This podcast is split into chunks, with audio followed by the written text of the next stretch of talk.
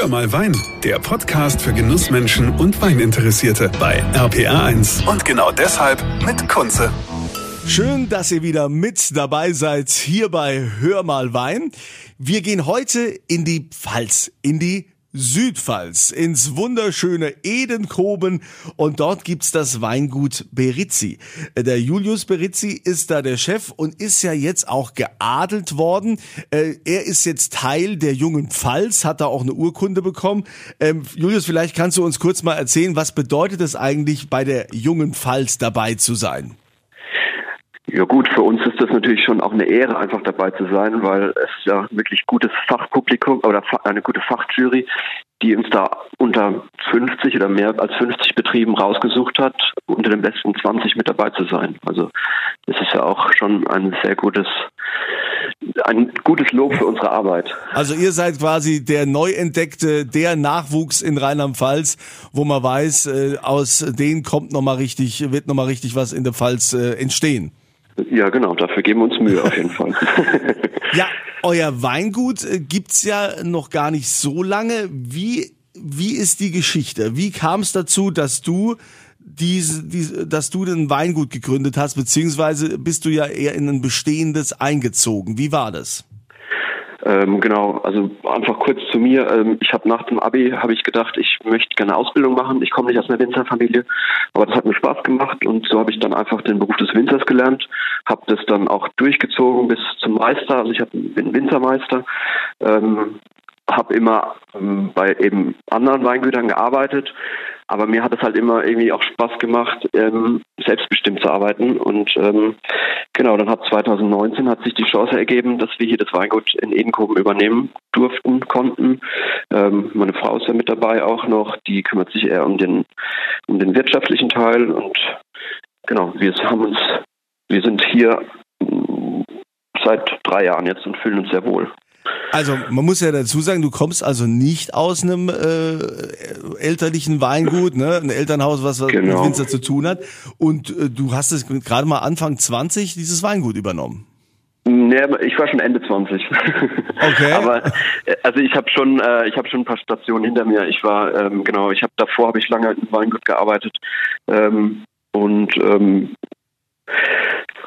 ja, genau, war dann im Ausland auch mal zwischendrin und ähm, dann hat sich das so ergeben eben. Genau, wir waren Ende 20, die Janina war noch ein bisschen, ist noch ein bisschen jünger als ich und aber es war doch ein großer Schritt für uns, ne? Also auch mit Ende 20 ist man ja schon so ein bisschen noch nicht so ganz sattelfest teilweise. Und ähm, da reisen manche noch um die Welt und genau, unser Traum war das halt, ein eigenes Weingut zu haben. Ja, jetzt ähm, stelle ich mir ja die Frage, wenn man jetzt so ein Weingut da übernimmt und sagt, okay, da, da mache ich jetzt so meinen eigenen Stempel drauf, dann hat man ja äh, gewisse Lagen, da ist ja gewissermaßen was vorhanden. Da kann ich ja wahrscheinlich gar nicht so einfach äh, mein Ding machen. Da muss ich ja schon ähm, wahrscheinlich erstmal das so fortführen. Oder wie bist du das angegangen?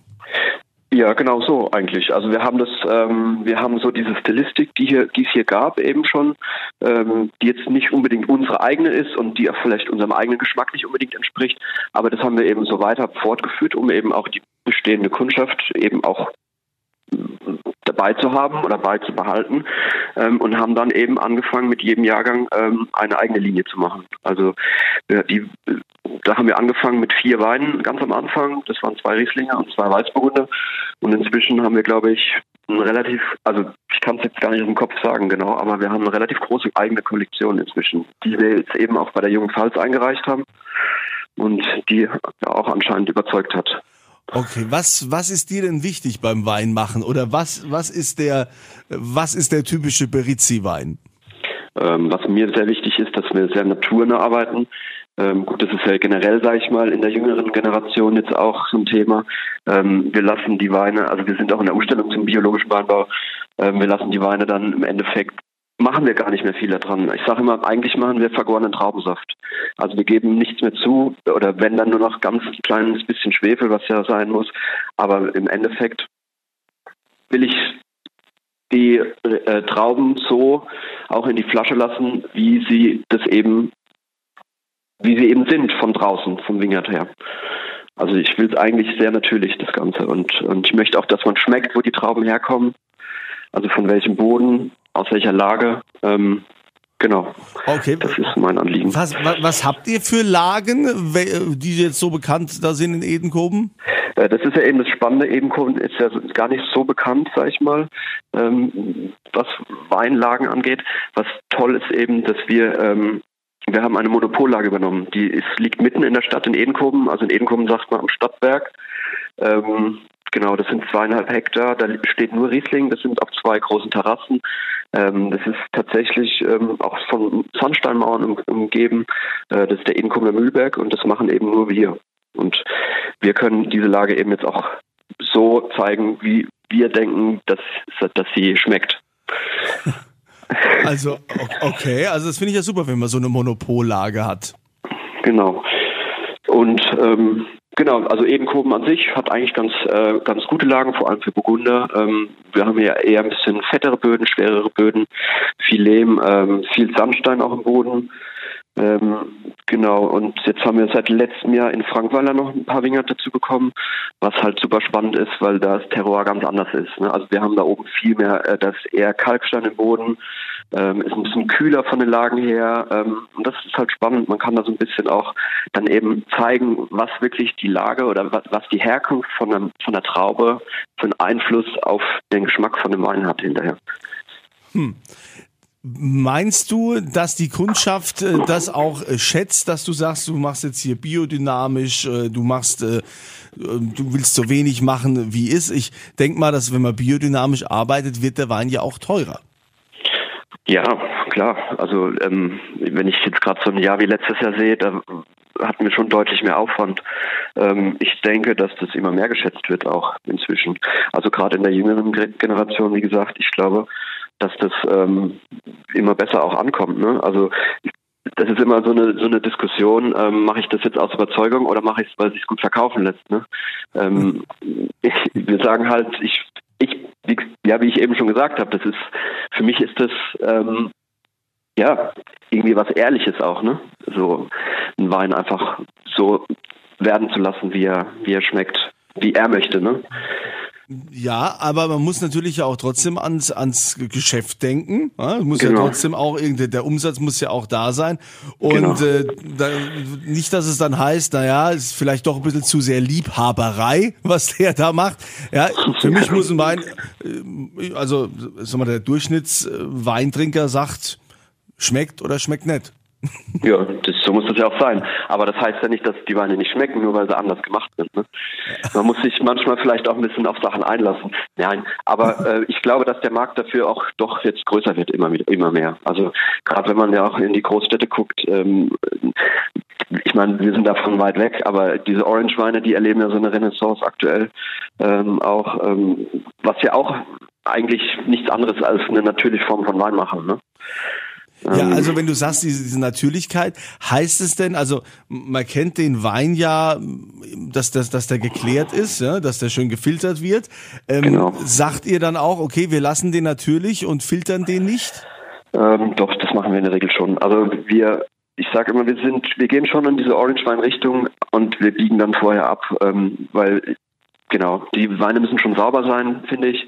Ähm, wir filtrieren die, aber meistens nur grob. Also jetzt, wir lassen die jetzt nicht durch, ein, durch so einen ganz kleinen Filter durch. Ähm, aber ich finde, dass sie einfach klar sind und wir, wir, wir, ja, wir geben denen auch Schwefel.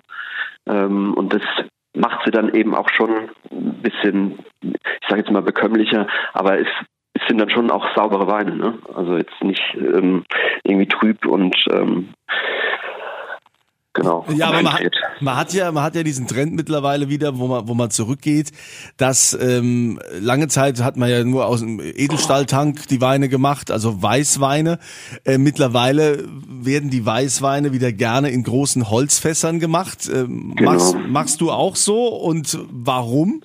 Absolut. Ähm, also ich finde einfach auch generell, also ich als Winzer finde es generell auch schöner mit Holz zu arbeiten tatsächlich als mit Edelstahl.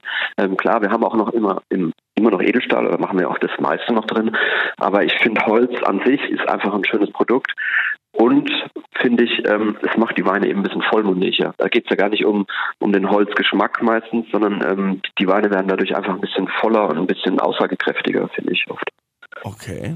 Und ähm, aber jetzt nicht so, dass man quasi diesen klassischen ähm, Holz-Barrique-Geschmack hat. Das, äh, das gibt's ja auch oft, wo man dann sagt immer äh, Fumé, ne, so irgendwie. Ja, genau.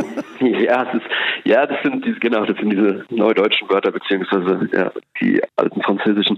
Ähm, nee, also das kommt immer drauf an auf die Rebsorte natürlich auch, ne? Klar, also beim Spätburgunder ist es auch ganz nett, wenn der ein bisschen, ein bisschen Barrique hat. Bei einem Chardonnay finde ich das auch mal ganz schön.